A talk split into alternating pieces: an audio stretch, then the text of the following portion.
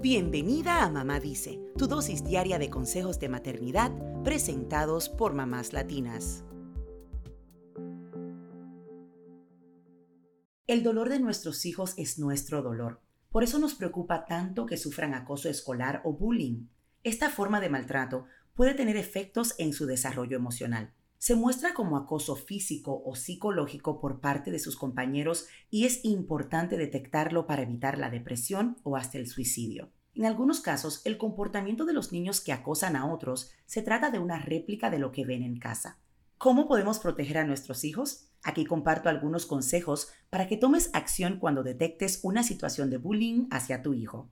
Número 1. Debes informar a la escuela de lo que está sucediendo. Así podrán observar si hay algún incidente de acoso y tomar las medidas necesarias para evitarlo. Número 2. Resalta los talentos y capacidades de tu hijo. Así refuerzas su autoconfianza y le ayudas a que se enfoque en sus habilidades. Esto ayudará a que ignore lo que dicen sobre él y que no afecte su autoestima. Número 3. Háblale a tu hijo de los verdaderos amigos y de la importancia de tener una red de apoyo. De esta forma podrán protegerse entre todos. Recuerda, no es incitarlos a pelear, sino a tener un punto de soporte que les dé seguridad para sentirse acompañados. Incluso podrías invitar a los amigos de tu hijo a casa o a una caminata por el parque para que puedas observar sus interacciones. Número 4. Nunca caigas en el error de pedirle que se defienda con violencia. No importa cuán desesperadas podamos sentirnos, la violencia nunca es la solución. Si tu hijo es vulnerable al abuso de poder y teme por su seguridad, quizás tampoco pueda defenderse. Es mejor explicarle por qué algunos niños actúan de esa manera. Número 5. Sugiérele que evite todo tipo de contacto con los niños que le molestan. Quizás tu hijo busca aceptación de estos acosadores, pero lo mejor es alejarse de ellos. Recuérdale que busque su red de apoyo y muéstrale que hay opciones ante lo que le ocurre.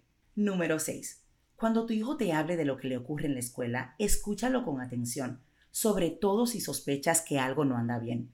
Identifica sus emociones y ayúdale a encontrar soluciones. Evita que la conversación sea como un interrogatorio policíaco y pregúntale con tranquilidad sobre el maltrato que está recibiendo para así tomar acción.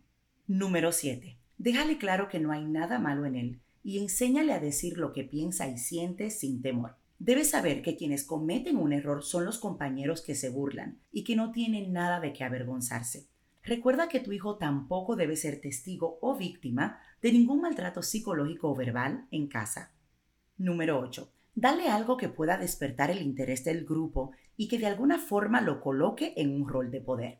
No se trata de comprarle amigos a tu hijo, sino de que sienta que tiene algo valioso, como un balón o un nuevo juego, que lo ayude a pertenecer y sentirse con el derecho de ser integrado. Es una forma de empoderarlo en su entorno. Número 9. Motívalo a ignorar los comentarios negativos y a ser indiferente ante ellos. ¿Podrías explicarle que a veces lo que otros dicen es porque piensan eso de ellos mismos y no pueden soportarlo? También puedes hacer un intercambio de roles para que le muestres cómo ignorar los comentarios que le molestan.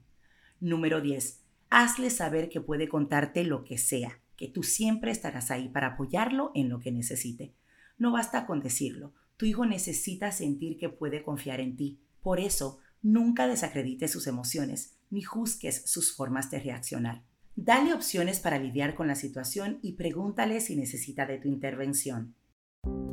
Eso es todo por hoy. Acompáñanos el lunes con más consejitos aquí en Mamá Dice y síguenos en mamáslatinas.com, Mamás Latinas en Instagram y Facebook y Mamás Latinas USA en Twitter.